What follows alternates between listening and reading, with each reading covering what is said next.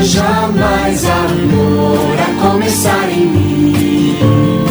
Agora na Rádio Universidade, o programa Sede Santos, evangelizando pelo rádio, mostrando através de testemunhos que é possível e devemos buscar a santidade no mundo de hoje.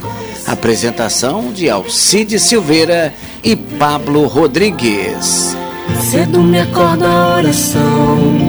É o coração que tá apertado para ver um mundo diferente da notícia repetida da televisão.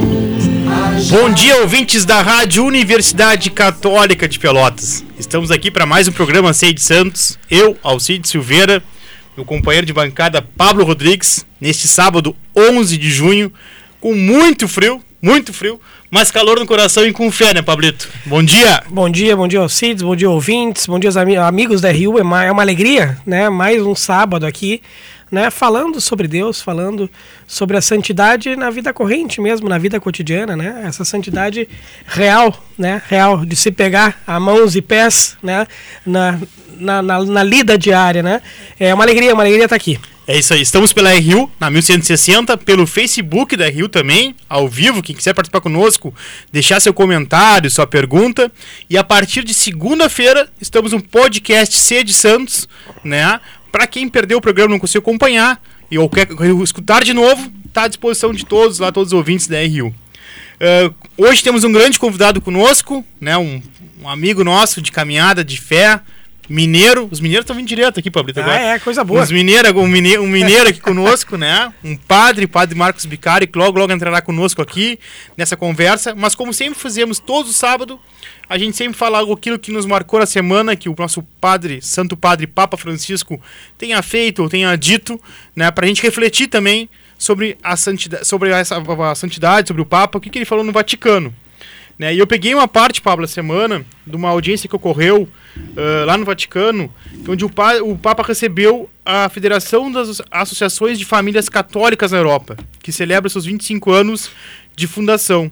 Né? Agradeceu pelo acolhimento dos refugiados ucran ucranianos naquele momento, mas ele, na despedida dele, vamos dizer assim, deixou, uma, deixou um, como reflexão um texto que ele mesmo falou, que eu, que acho importante nós também aqui refletirmos também, para não só para a Europa, mas para todo mundo, na realidade. A família, ele disse o seguinte: a família fundada no matrimônio está no centro. É a primeira célula de nossas comunidades e deve ser reconhecida como tal, em sua função generativa, única e indispensável. Não porque seja uma entidade ideal e perfeita, não porque seja um modelo ideológico, mas porque representa o lugar natural das primeiras relações e da geração. Quando a família colhe e vai ao encontro dos outros, especialmente dos pobres e abandonados, é símbolo, testemunha e participação na maternidade da igreja, concluiu o Papa. Claro que ele fez a reflexão em cima das famílias estarem recebendo os ucranianos, né, né, pra, né nesse, né, nessa situação, mas para nós também, né, nós também aqui, aqui em Pelotas, aqui em Pelotas, na nosso, nossa terra, aqui no nosso chão, também a importância da família no meio da sociedade e quando nós, enquanto família, né, enquanto pai, mãe, filhos, ensinamos aos nossos filhos e testemunhamos a eles a importância de receber os que mais necessitam, a importância de estarmos do lado daqueles que mais precisam. Isso é um testemunho verdadeiro, né, Pablito? É isso, Cid. Sabe que me lembra, já me- diretamente me lembra essa, essa reflexão do Papa, me lembra o meu próprio matrimônio, assim, quem, quem estava conosco, né, testemunhando lá era o padre Rogério, um jesuíta, né, que hoje voltou do Haiti agora há pouco, né, ele, ele foi, foi pro Haiti também como mi- missão sacerdotal, assim, né, trabalhar entre os mais pobres num país. E, e ele justamente, né, para encurtar um pouco no nosso matrimônio meu e da Lívia, ele disse assim ali, é uma frase marcante para nós e que a gente busca viver também com todas as dificuldades que a gente tem. Ele disse assim, olha, que a casa de vocês seja uma casa sempre aberta aos pobres, né? É, que, que não esqueça disso, né? Abrir a casa aos pobres. Eu acho que é um pouco, um pouco isso que o Papa fala também, né?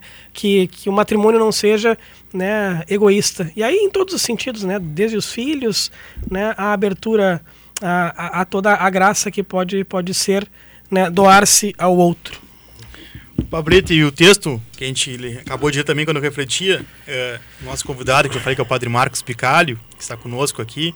Um padre é... que tem pouquíssimas funções, a gente estava falando aqui. é, nem sei mais o que ele faz, né? Sobra.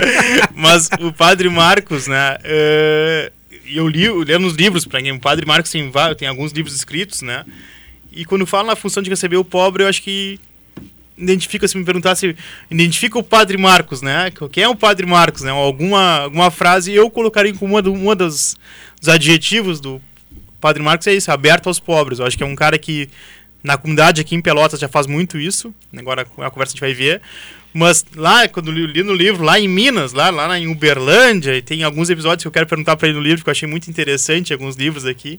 Também, Padre Marcos, seja bem-vindo conosco na, na sua casa, né? Quem é o. Né, né, Na sua casa, né? Mas Famoso cumprimentar com o chapéu dos outros, é. né? Mas...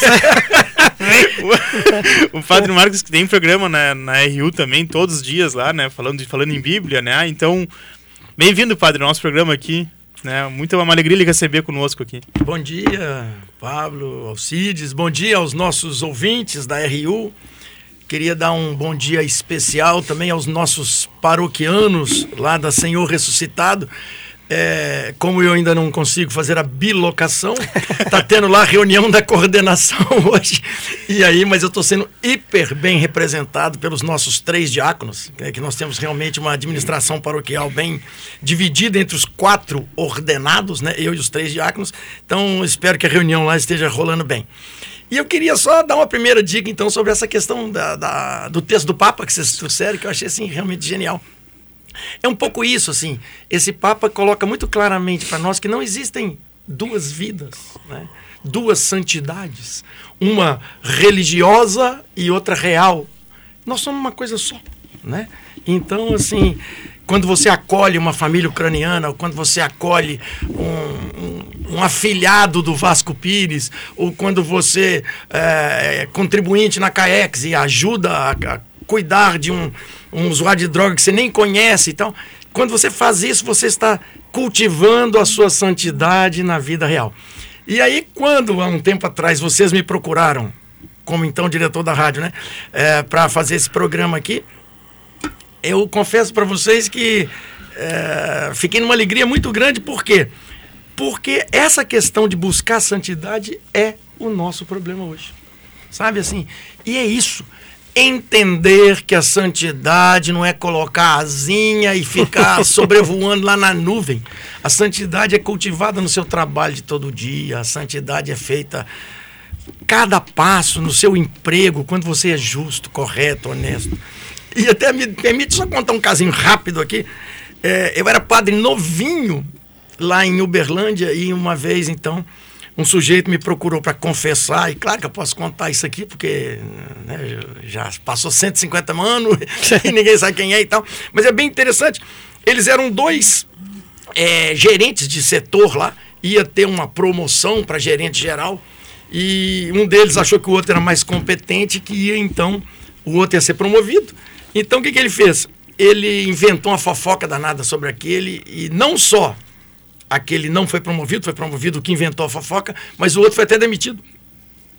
E, e esse então que foi promovido, um dia, um tempo depois, me procurou para confessar. Dizendo que não conseguia mais dormir, estava mal, tá, tá, tá, tá, tá, tá. E aí, junto com o perdão, normalmente a gente passa uma penitência, né? E a penitência que eu passei para ele foi simples. Eu falei assim: você agora procura o diretor disse que eu sei quem inventou aquela fofoca toda e que a decisão foi incorreta. Ele virou para mim e disse assim: Mas Frei, naquele tempo, Frei Marquinhos, né? Mas Frei, se eu fizer isso, eu é que vou ser demitido. Eu falei: Pois é. E ele, na maior cara, me perguntou: Não dá para o senhor trocar minha penitência por eu rezar alguns terços e tal e tal?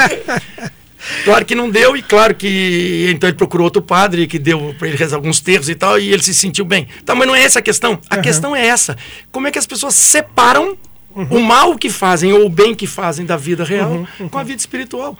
Não tem como separar. Uhum. Uhum.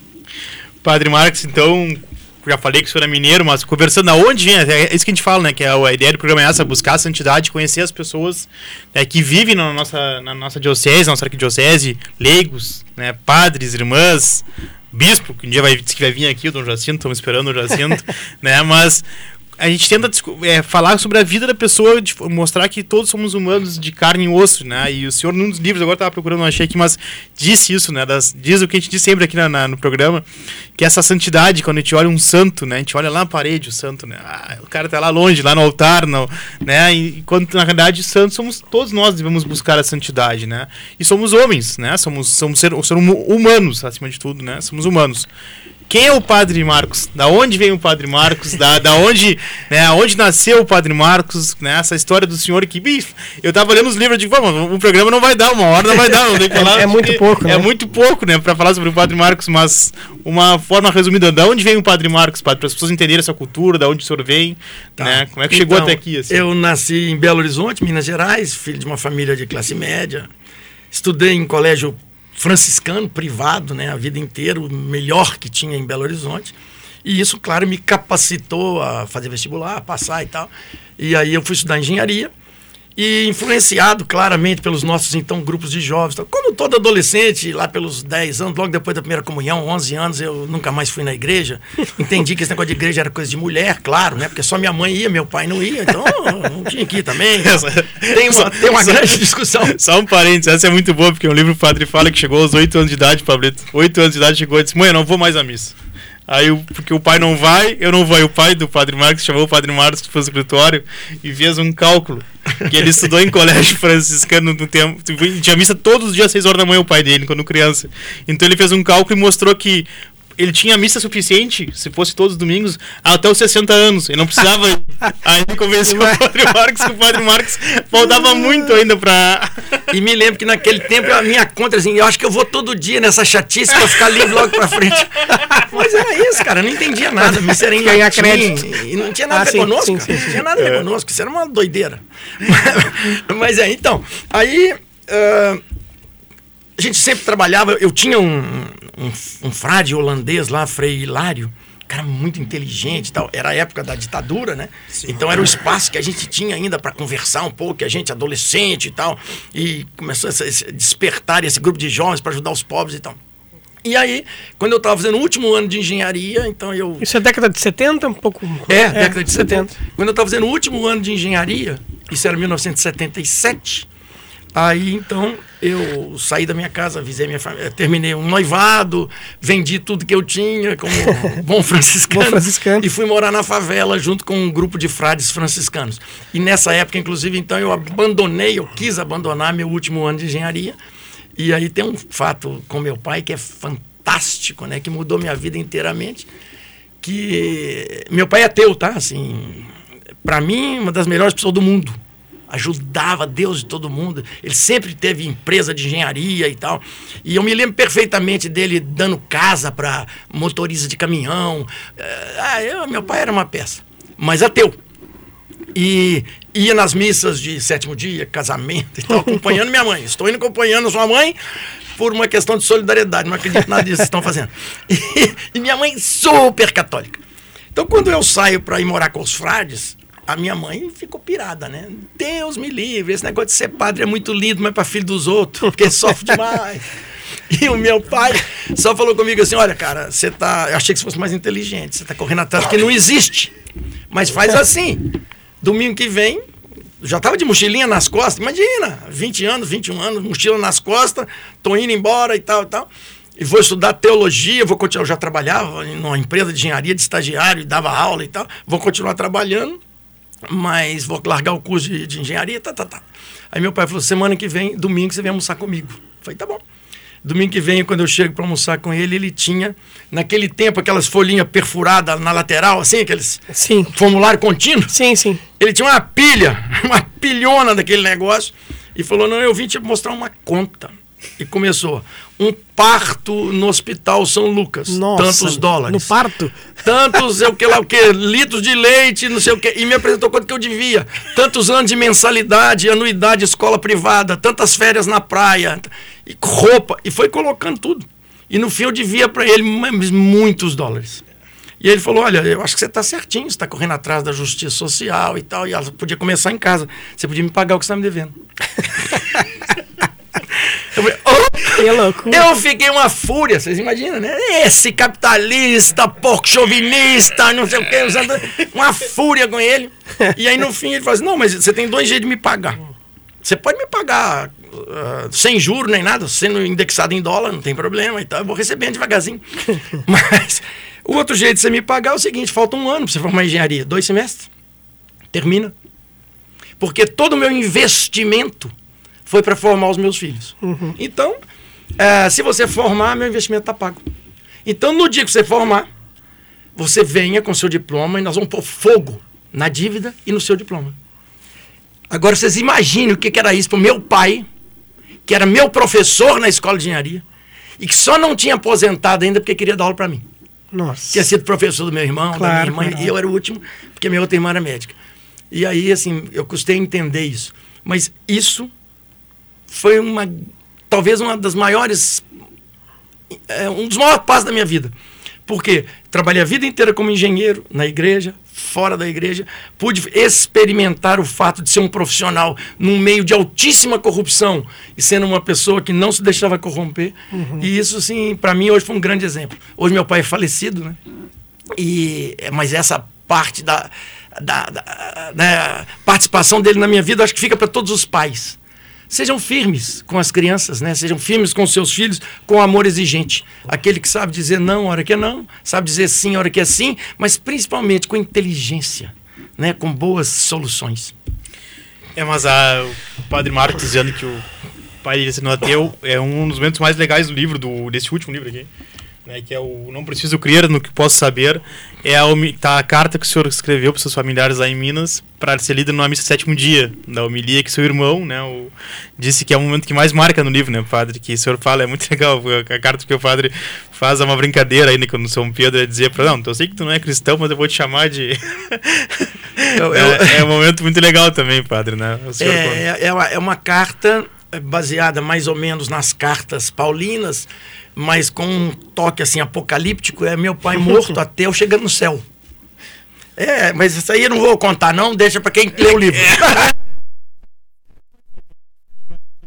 mas então, só para completar, então eu formei engenharia, tá? Aí fui trabalhar em Uberlândia com a igreja, depois saí por umas questões meio meio não, totalmente políticas, ideológicas e tal, fiquei um tempão fora, depois, mas o tempo todo ajudando a igreja. É, mesmo quando eu estava sem uso de ordens como padre, mas eu fui administrador de duas paróquias, como leigo lá, os padres celebravam e eu que administrava e tal. Sempre muito ligado à igreja, dando aula e tal e tal. Mas como é que eu vim parar em Pelotas? A minha empresa de engenharia entrou numa concorrência para os 12 lotes que eram esses aqui da BR-116, uhum. ligando Pelotas a Porto Alegre. E dos, aliás, dos 11 lotes, nove de do Trevo aqui, né, até lá, em Porto Alegre, e dois aqui no contorno da cidade. E nós ganhamos, por providência de Deus e não por coincidência, o lote 1A, que pega da barragem do Santa Bárbara até no Arroio Pelotas. E tem muito orgulho de dizer que nós viemos de Minas Gerais para fazer um contrato de três anos e 230 milhões. E fomos, dos 11 consórcios que pegaram os lotes, o único que terminou o contrato no preço e no prazo. Isso foi muito bacana. E eu digo que não foi coincidência, foi providência, por quê? Porque a única casa que eu consegui alugar aqui em Pelotas, imagina, eu chego aqui, ninguém me conhece, não tenho imóvel, não tenho fiador, não tem nada. A única casa que eu consegui alugar foi um casarão que tem na BR, ali do lado do Remates Leilões, que ficava de frente para um barranco escrito Caex, que eu não tinha ideia do que, que era. é, e ali então conheci o Padre Jaime, comecei a frequentar as missas de terça-feira.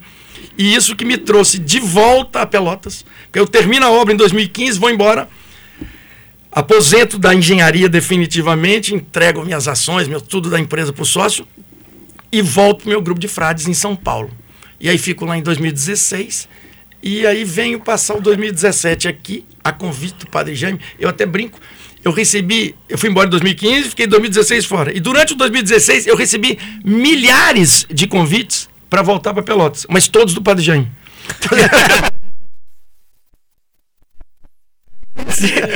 e que ele queria que eu ajudasse na CAEX, né? E realmente eu voltei para ajudar na CAEX, fui morar lá, Mas eu não tinha nem 10 dias que estava lá. O próprio padre Jaime, então, procura o bispo e fala: pô, tem um cara aí que é padre, tá sem uso de ordens, mas ele é engenheiro, administrador de empresa e tal.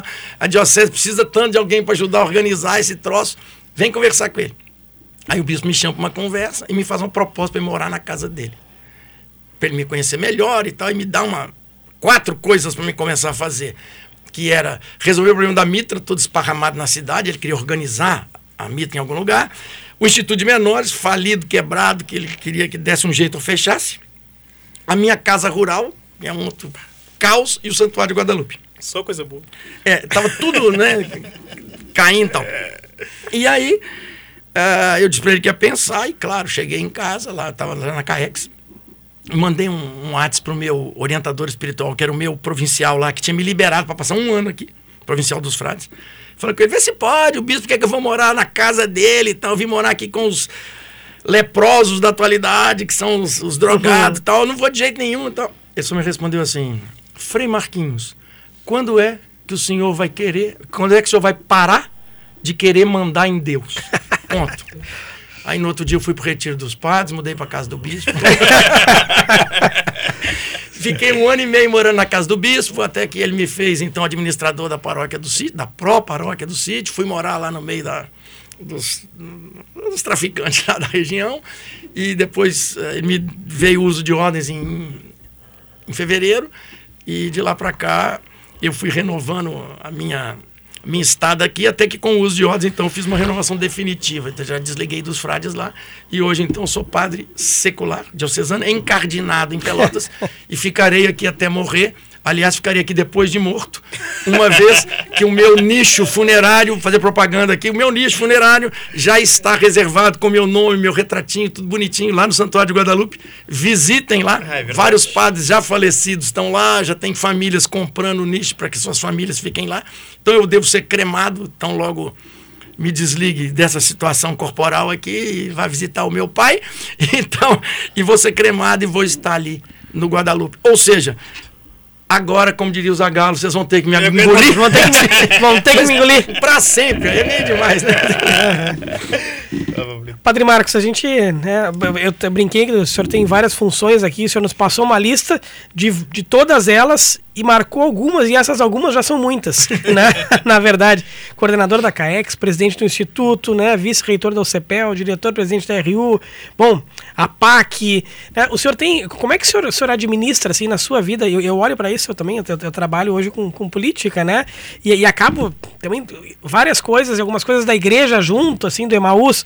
Como é que o senhor administra internamente tantas coisas assim, olha, uh, e, tão, e tão distante, tão aparentemente distantes, né, Padre Marcos? Por exemplo, uma questão mais administrativa de arquidiocese, que é bastante burocrática, e, e, e garanto que muitas vezes cansativa, chata, doída, né? Porque a gente também conhece Sim. a realidade da arquidiocese, né? E, e, de outro lado, o trabalho mais na ponta, assim, concreto, com aquelas pessoas de carne e osso, assim, né? Como é que o senhor consegue olhar para isso, assim, né? E, e ver essa, essa diferença. É possível diminuir essas distâncias, primeiro internamente dentro do Senhor e também uh, mostrar essa igreja para as pessoas, né? Que claro que tem essa hierarquia burocrática, mas que consegue sim também na ponta uh, mostrar o amor de Deus, assim. É, é, como é que a gente consegue estar em tantos lugares ao mesmo tempo, fazendo tantas coisas? É, isso parte de uma questão mesmo espiritual. Qual é? é eu reconheço a minha pequena importância isso não é frescura, é verdade. Então eu reconheço a possibilidade de que Deus haja em nós através das pessoas com quem a gente se relaciona. Então, em cada lugar desse, eu tenho duas, três, quatro pessoas que gerenciam comigo uhum. a, as instituições.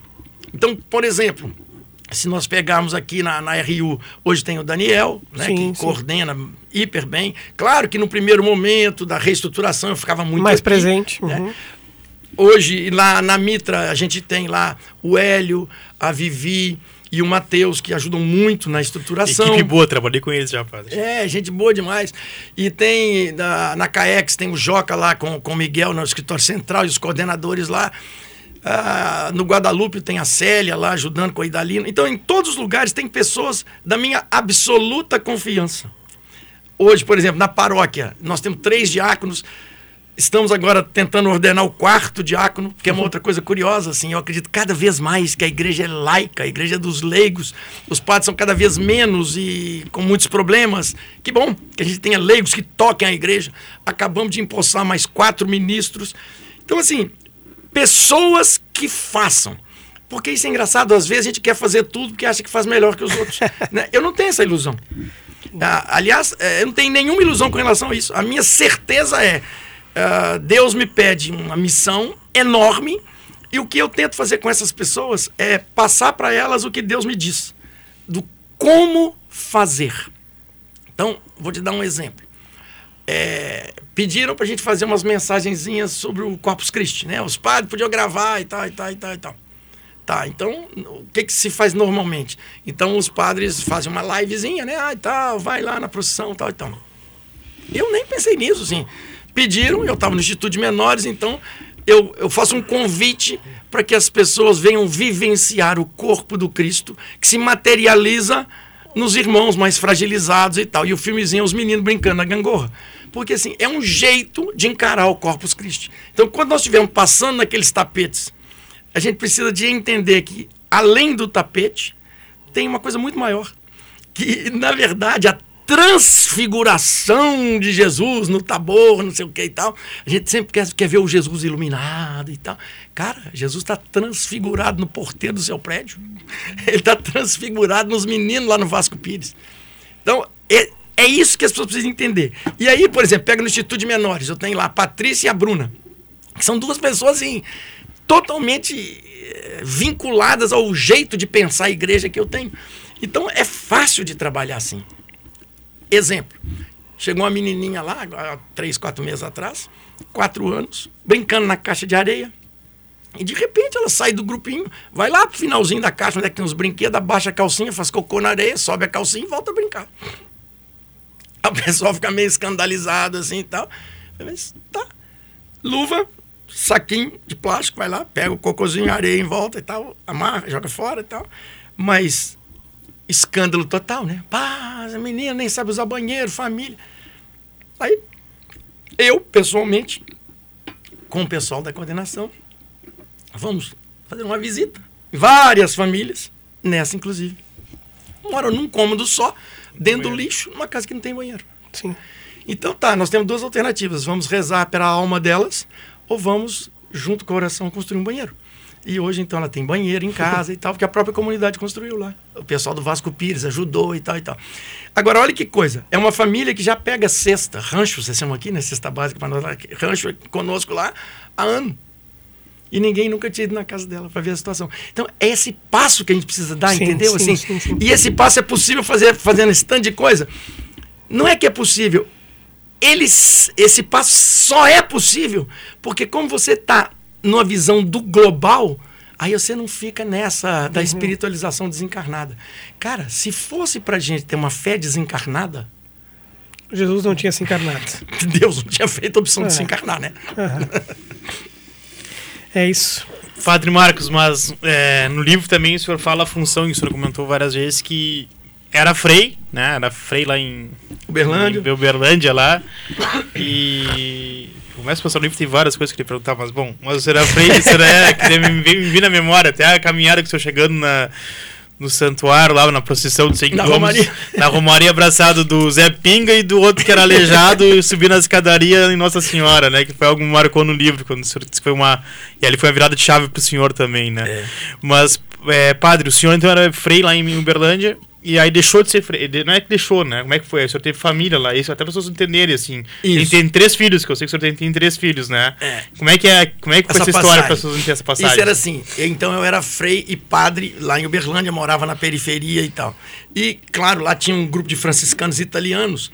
E eu era o único frei padre brasileiro lá. Então, claro, colocaram para mim a formação e tal. Então eu morava eles moravam numa casa no centro, sede da paróquia tal, tranquilo, há anos, e a paróquia era enorme. E aí nós alugamos um barraco de dois cômodos lá no fim do mundo, lá onde não tinha nem, nem luz, e fomos morar. Eu e os quatro postulantes, quatro rapazes que queriam virar frade. E todo mundo achando que a vida era difícil demais e tal. É, mas as das pessoas que moravam com a gente também era. Tá. E estava indo tudo muito bem, até que nós cometemos um erro. como eu era o único brasileiro e jovem, aí eles ficaram forçando a barra para mim vir celebrar na sede da matriz lá, tal Missa dos Jovens, domingo, sete horas da noite. Claro, eu vim, mas eu vinha de toda uma formação religiosa politicamente engajada. Veja bem, a igreja na qual eu me formei é da teologia da libertação. Os meus estágios de férias foram feitos em São Félix do Araguaia, com Dom Pedro, três vezes. Então, assim, a minha, os meus professores. Dom Pedro Casaldáliga. Casaldáliga. Uhum. Então, assim, que ficou muitíssimo amigo meu e tal. Então, é, os meus professores, muito nessa linha. E nós, no, nossa formação teológica era no tempo das diretas já e tal. Então, realmente, assim, totalmente ligado a isso, como é o jeito que eu acredito até hoje. Respeito quem acredita diferente, não tem problema nenhum, não tem nenhum inimigo ideológico. Apenas pensam diferente de mim. Isso para mim não tem problema nenhum embora me considerem inimigo, mas não sou. é, e, e, e não, não tem mesmo. Mas o que acontece? Aí eu comecei a celebrar essa missa de jovens. E aí, claro que era uma alternativa na cidade, o negócio começou a crescer, crescer, crescer. Não tinha live, internet, tinha nada disso. Mas começaram a colocar umas caixas de som lá na rua, virada para lá, interditava, fechava o quarteirão lotado de gente. Quem na missa nada, virou o ponte do, dos jovens e tal. Tá. Mas aí pelo menos eles escutavam umas mensagens bem fortes assim. E aquela pressão foi crescendo muito, inclusive sobre o bispo e tal, numa cidade é, agrária, né? Como, como Uberlândia, os fazendeiros e tal que naquela época tinha uma compreensão muito menor, né? Hoje o pessoal é muito mais evoluído e tal. Mas aí a pressão foi muito grande sobre o bispo e tal. E aí eu e o bispo combinamos então que eu ia sair, assim, ia deixar de ser padre. Porque segundo ele, como leigo, eu podia continuar falando aquilo tudo e que ia ter uma repercussão melhor para a igreja, mais light e tal e tal. Para mim não tinha problema nenhum. Porque, inclusive, quando eu entrei para os frades, eu nem imaginava ser padre, eu queria ser irmão. Mas aí, claro, não tem padre, é aquele negócio vai sendo meio levado pela confusão. Então acertei com o bispo que eu ia pedir dispensa e que mas ele me exigiu que escrevesse o livro que eu não escrevi, matei a, a, a minha promessa com ele 20 anos depois, 30 anos depois. Ele morreu sem eu cumprir essa parte, mas na época eu tinha um programa de rádio, esse falando de Bíblia, que eu tenho de 5 minutos. Ele falou: você continua com o programa e continua dando aula no seminário. Eu falei, mas eu estou saindo exatamente pelas coisas que eu falo e que eu penso e que eu faço. Aí ele disse, não, mas a hora que você deixar de ser parte da ativa, cede a pressão. E realmente a pressão era muito grande. Acabou a pressão, aí era um louco falando e ficou pelo louco falar, tá. Então, eu, desligado diretamente da hierarquia da igreja, trabalhando numa pastoral ecumênica muito grande, eu me casei com uma menina presbiteriana no civil, né? Aí tivemos três filhos e tal. E continuei trabalhando na igreja, ajudando, administrando a igreja, como contei aqui. Mas, é, claro que esse negócio era meio engraçado. Quando a gente fez, então, a conversa, assim, para separar e tal, ela falou: na verdade, você vai continuar naquilo do qual você nunca se separou, né? Porque você continua ligado demais à igreja e tal. É, e, e é isso, assim, eu tinha isso mesmo como vocação. Tá. E aí, separados e tal, continuei sempre ajudando na igreja, igreja, igreja, igreja, como engenheiro e tal. E, e, e trabalhando. Quando eu estava aqui, por exemplo, fazendo a estrada, todos os finais de semana eu ia para Minas. Todos, durante três anos. Acho que eu fiquei aqui dois finais de semana. Todos. Por quê? Porque eu tinha uma fazenda lá em Brumadinho, onde teve aquele Sim, desastre da Vale e tal. E tinha uma comunidade de igreja lá que eu que cuidava. O padre ia lá uma vez por mês quando não chovia. Como lá chovia, então não ia nunca. Então, eu que celebrava o, a palavra, claro, né? Buscava a hóstia lá e tal e tal. Sempre fui muito disciplinado com relação a isso. Mas eu dava os cursos, catequizava, etc, etc. Então, assim, quando eu vim para cá, é, fazer a estrada e depois já com aquela ideia de que aos 60 anos eu ia largar a engenharia, ia ficar só por conta da igreja, então eu voltei para o grupo de frades para ser irmão lá, sem uso de ordens e tal. Aí que eu venho para cá e o bispo fala, pô, mas que nem padre e tal e tal. E aí, então, me restituiu os de ordens. Claro passando pelo Vaticano e tal. Mas então hoje eu tenho uma família, assim, eu tenho três filhos, duas meninas gêmeas e um menino. Eh, todos eles têm família e tal, estão super bem e vivem muito bem. E eu tenho ainda minha mãe viva, com 90 anos. Estou indo lá em julho agora, ela faz 90 anos, vou a Minas, já tem uns dois anos que não vou lá. Vou lá encontrar com ela e é isso, assim, eu sou um padre meio diferente, né?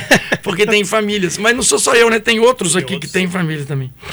E é legal, padre, porque as pessoas devem saberem que a santidade se busca, a vida da gente é isso, é um processo, né?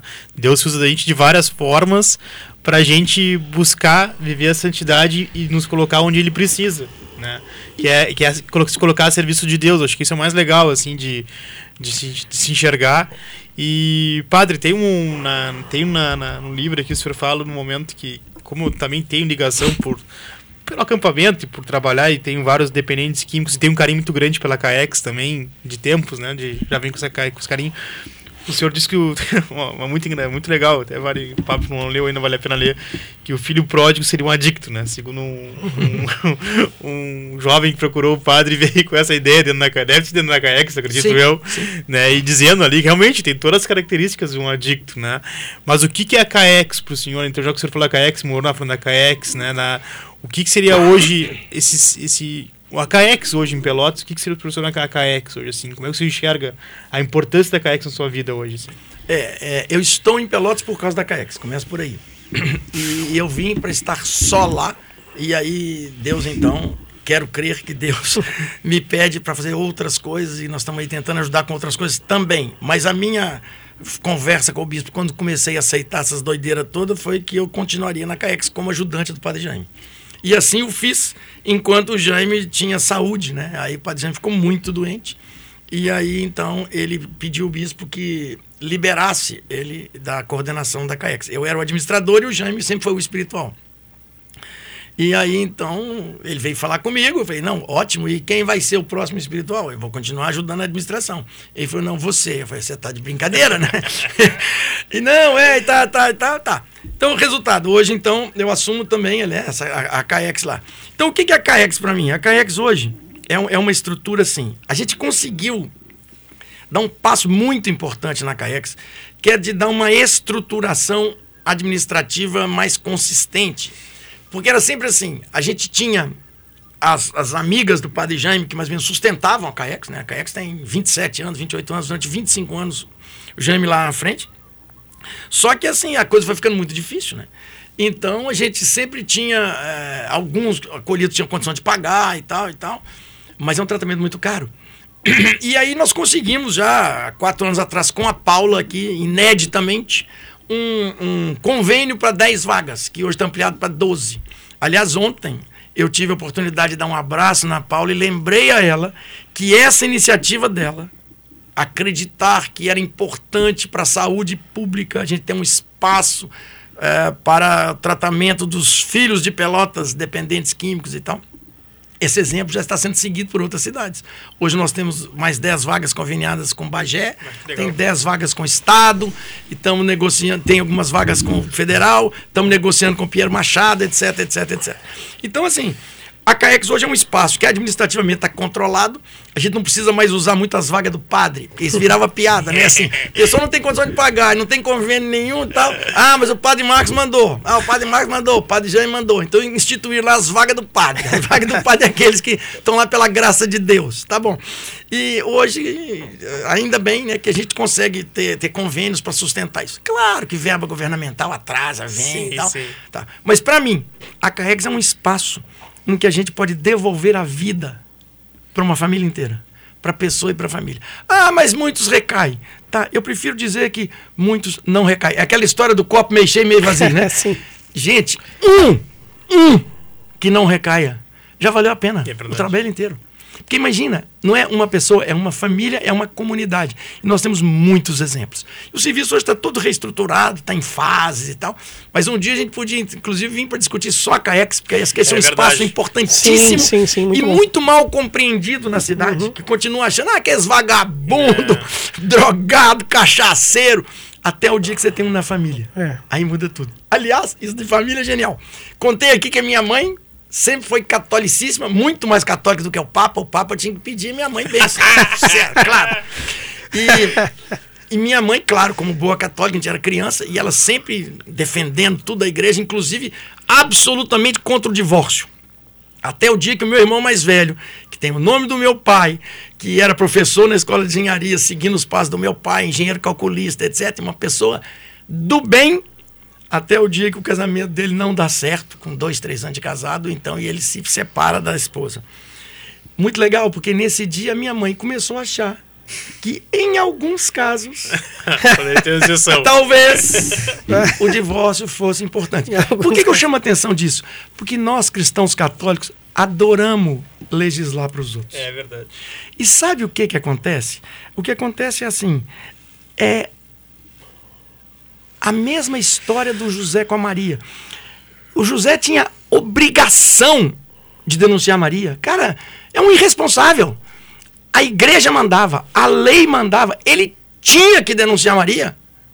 Como é que um cara faz a opção de, em vez de denunciar a mulher que tinha traído ele, faz a opção dele fugir?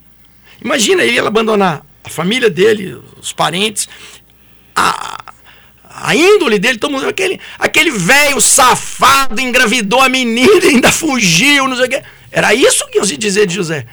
E mesmo assim ele faz a opção de abrir mão de tudo que para ele era importante para que a Maria não fosse apedrejada, mesmo ele achando que ela era culpada, porque achava. Sim, no começo. Ah, porque, ah, mas o que o anjo? Não, põe as coisas na ordem. Depois que ele resolve fugir, é que o anjo aparece pelo sonho e fala: pode ficar com ela, é filho de Deus. Tá, tá, tá, tá, tá. tá. Mas então, só para a gente entender, assim, o que que faz uma pessoa abrir mão de si mesmo em benefício do outro? Abrir mão das suas convicções para ajudar o outro. Só tem uma alternativa. José amava demais a Maria. Por que, que minha mãe reviu a questão do divórcio? Porque ela amava demais o meu irmão. Por que, que a gente gosta de condenar os outros? Porque a gente ama de menos os outros.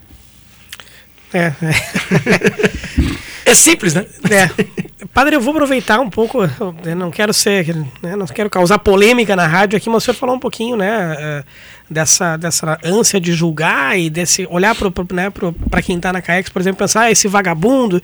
E me parece que isso é um pouco hoje uma chaga social nossa, assim, né? Parece que isso está espalhado e, e, com um pouco mais de força do que em outros tempos, né? Cara, acho que com, com autorizações também de determinados níveis de governo, assim, né? E eu não quero também ficar. Mas eu preciso lhe perguntar, senhor até falou um pouco da sua história né, política, né? Sim. Que isso lhe formou, e eu tenho certeza que o senhor olha um pouco para esse país que a gente vive uh, com um pouco de, de apreensão, para não dizer uma. Eu acho que é uma palavra ainda leve perto do que a gente está. Porque eu acho que, em certo modo, eu compartilho com o senhor dessa, dessa apreensão, assim. Porque eu acho que esse reflexo, essa autorização que em determinados níveis faz, uh, que ela é feita, chega muito fácil nas pessoas, a gente está praticamente autorizado a pensar o que quiser do outro e a, a, a machucar o outro e, a, e até matar o outro, né? Se não em, termos, em termos espirituais, mas também em termos físicos em alguns casos, assim. Como é que o senhor está olhando para o país hoje, assim, como, como né, um, um, cristão, um padre, mas que também tem essa trajetória, assim, é, de engajamento em, em causas sociais, em lutas sociais, né? Eu olho para o país com muita preocupação. Eu olho para as nossas comunidades de igreja com muita tristeza no coração. E com um sentimento de culpa muito grande. Porque são muitos os cristãos que frequentam os nossos missas, cultos, etc., com filhos batizados, etc., que acreditam mesmo que bandido bom é bandido morto, que drogado bom é drogado morto. Eu não acredito. E Jesus também não. Bandido bom é aquele que se recupera. Drogado bom é aquele que volta para casa. É assim que as coisas funcionam. E é muito interessante porque, assim, de repente as pessoas entenderam que isso é meio dogma e que é assim e tem que ser. E não é. Porque, na verdade, é só abrir o evangelho. Vou dar para vocês um exemplo agora dessa semana, evangelho dessa semana. Jesus está se despedindo e fala para Pedro: Pedro, tu me amas? E o Pedro: Sim, meu Deus. Sim, Senhor. Pergunta de novo, Pedro, me ama? Sim, senhor. Pedro, me ama? Três vezes. E Pedro fica todo nervosinho, né? Ah, tá, ah, porque, por que você está perguntando três vezes? Tá, tá. Olha como é que nós somos Pedro. Pedro tinha acabado de negar, porque João que põe esse texto da ressurreição é cinco, seis dias depois Sim. da condenação. Há cinco dias atrás, Pedro tinha negado ele três vezes. E agora está uhum. reclamando e pegando três vezes. Mas o mais legal dessa história: Pedro, tu me amas? Sim, Senhor. Eu te amo. Aí Jesus fala com ele: então vai ali e constrói uma igreja na, na, na cidade tal. Pedro, tu me ama? Sim. Você vai lá e reza dez terços, ajoelhado no milho, não sei o quê. Não. Pedro, tu me amas? Sim. Então vai cuidar das ovelhas. Hum, apacenta minhas Pedro, ovelhas. tu me ama? Vai apacentar as ovelhas.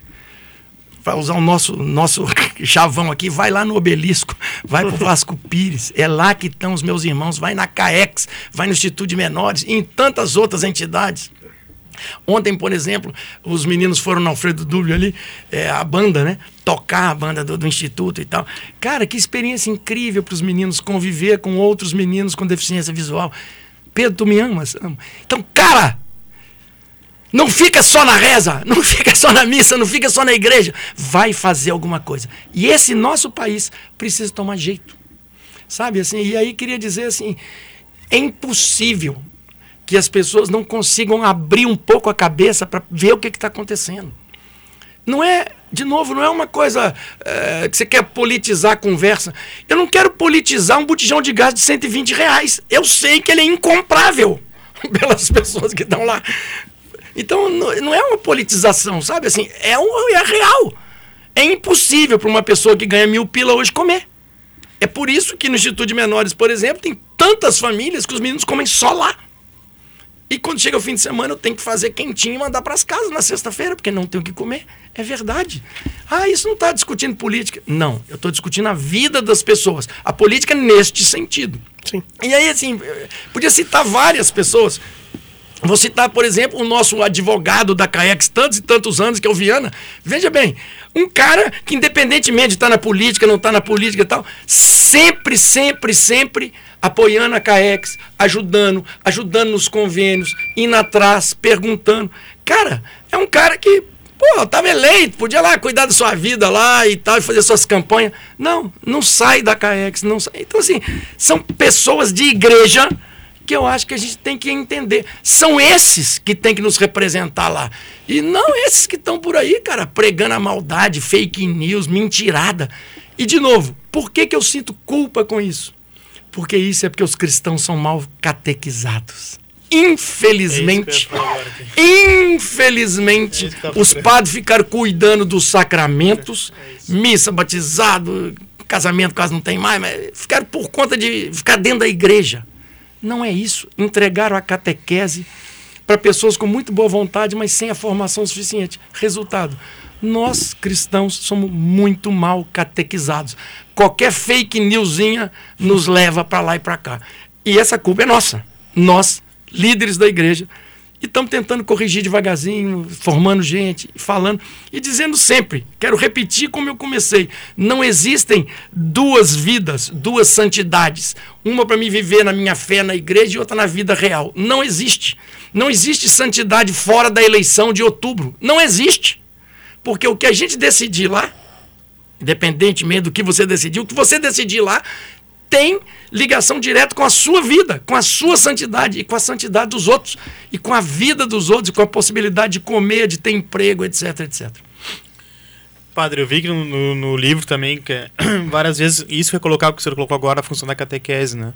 É, que a gente sempre foi ensinado, né? A maioria das catequeses no não pode, né? Que é a função do não pode. Senhor coloca várias vezes no livro, né? Não, isso não pode. Não, isso é errado. Não, isso faz mal. Isso vai pro inferno. isso não sei o que é.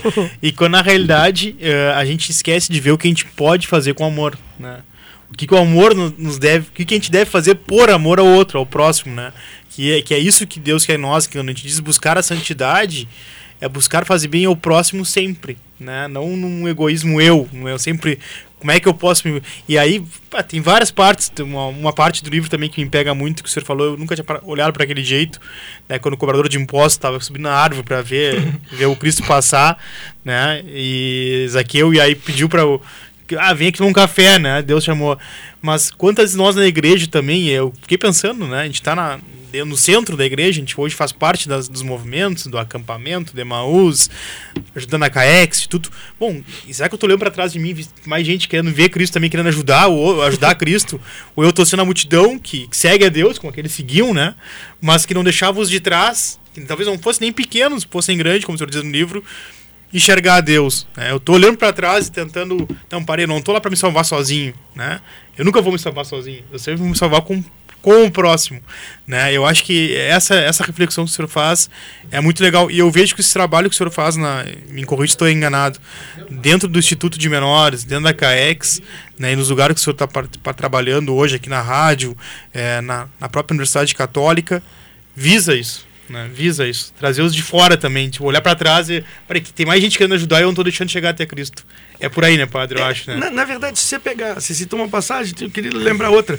Quando então é, eles estão carregando o paralítico uhum. e quer que o paralítico veja Jesus, diz o texto, eles não conseguem se aproximar porque a multidão era grande. Veja bem, uma multidão de gente cercando Jesus, de frente para Jesus e de costas para o paralítico que precisava chegar até Jesus. Ainda bem que dois pirados, maluco totais, sai escalando, carregando um defunto pela parede, desce o cara pela janela, pelo telhado, telhado, telhado. e o cara pinta lá no meio de Jesus. E olha que doideira.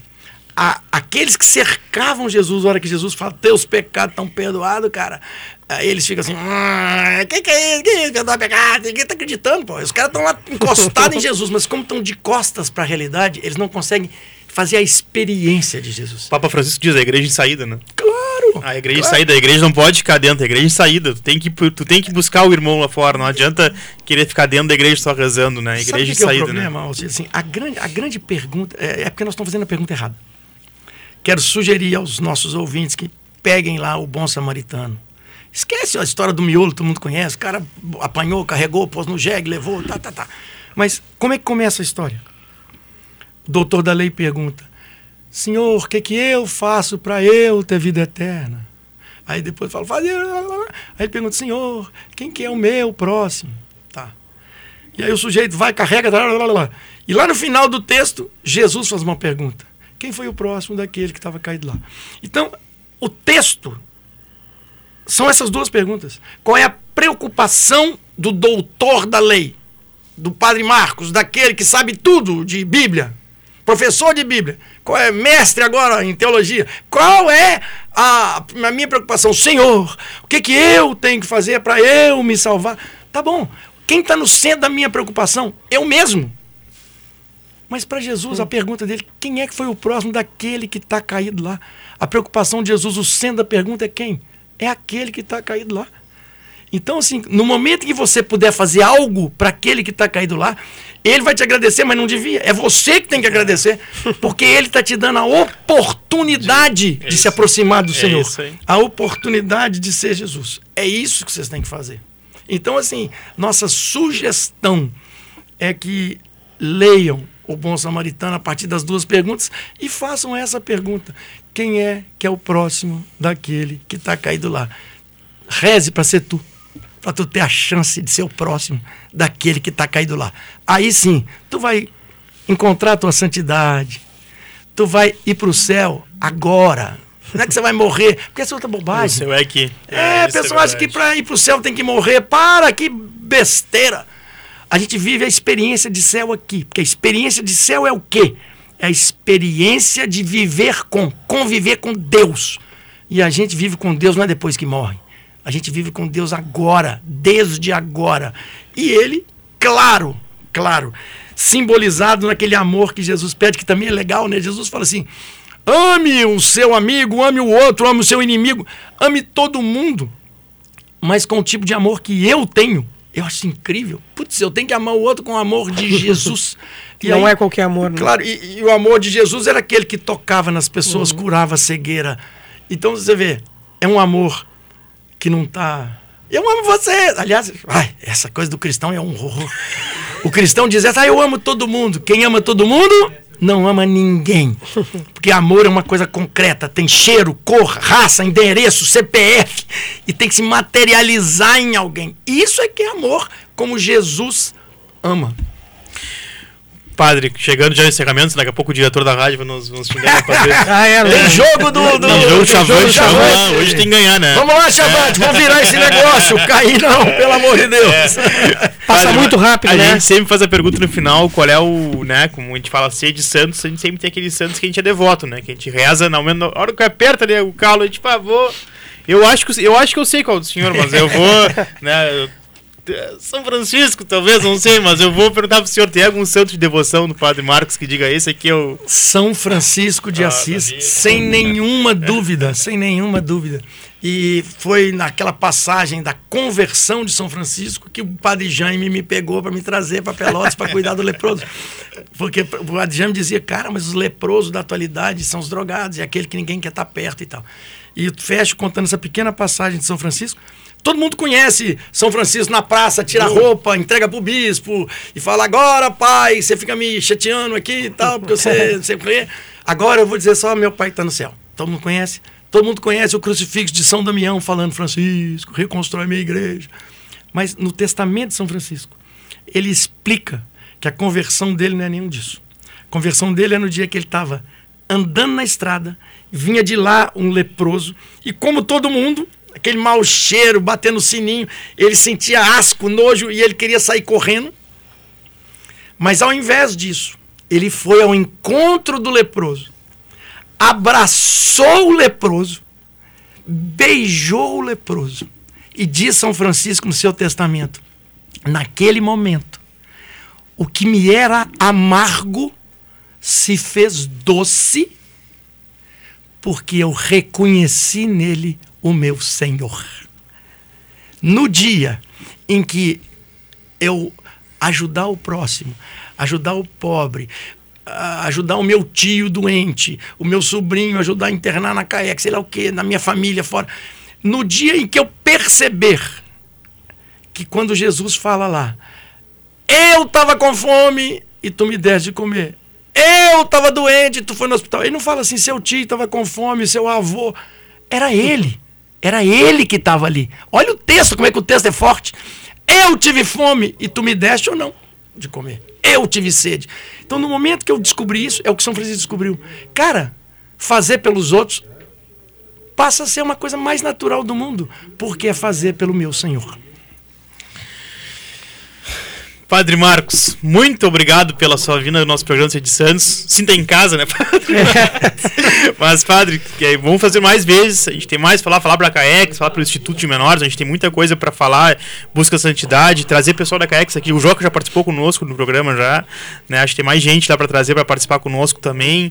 Talvez um dia fazer um programa lá dentro da CAEX. Seria legal, né? Fazer um programa lá dentro, lá dentro da CAEX, poder fazer um programa ao Vamos vivo fazer de lá. dentro da CAEX. Seria É, um troço ia bem ser- legal. ia de- ser bonito. Bem legal de fazer. bom. Mas, Padre Marcos, muito obrigado, muito obrigado. Uma bênção de Deus ter trazido o senhor para nós aqui para Pelotas. Que bom, agora eu sei que o senhor não vai mais embora, então, pelo menos. Já tá decidido. Esse decidido, esse padre nós podemos contar aqui em Pelotas, né?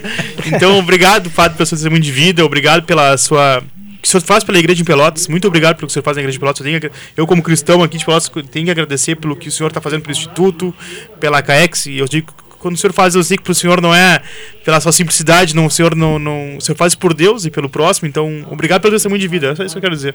Obrigado pelo testemunho de vida. Ah, o programa Cid Santos está sempre aberto aqui para o Padre Marcos, para o Instituto de Menores, para a CAEX, para todas as instituições que.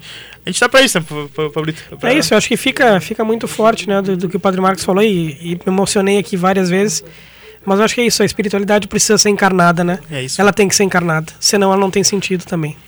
Eu acho que para a rádio é um privilégio ter vocês dois com esse programa aqui. E falo isso, tenho escutado.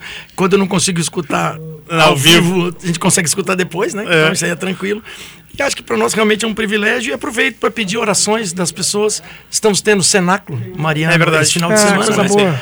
É, Vamos rezar para que as pessoas que estejam lá se convertam. E pelo Dom Jaime também. Pedimos orações pelo Dom Jaime Ah, Dom também, que Jaime está tá- hospitalizado. Pedimos orações pelo Dom, Querido. Dom Jaime. Dom Jaime Silfredo também, que está assim, numa situação bem difícil. E rezem pela nossa Por diocese. todos, por todos né? os padres. Por Os todos os padres, padres. pelos leigos. Vamos rezar pela nossa diocese, pela conversão da nossa diocese e que a gente consiga, de fato, lá em outubro, conseguir uma, uma situação que possa melhorar a vida dos pobres. Amém. Boa semana, fiquem com Deus. Até o próximo sábado, onde estará marcado também outro padre, outro mineiro, olha aí.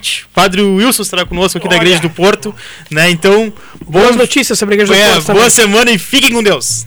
Haja mais amor a começar em mim. Amor que eu tanto quero ver a começar em mim.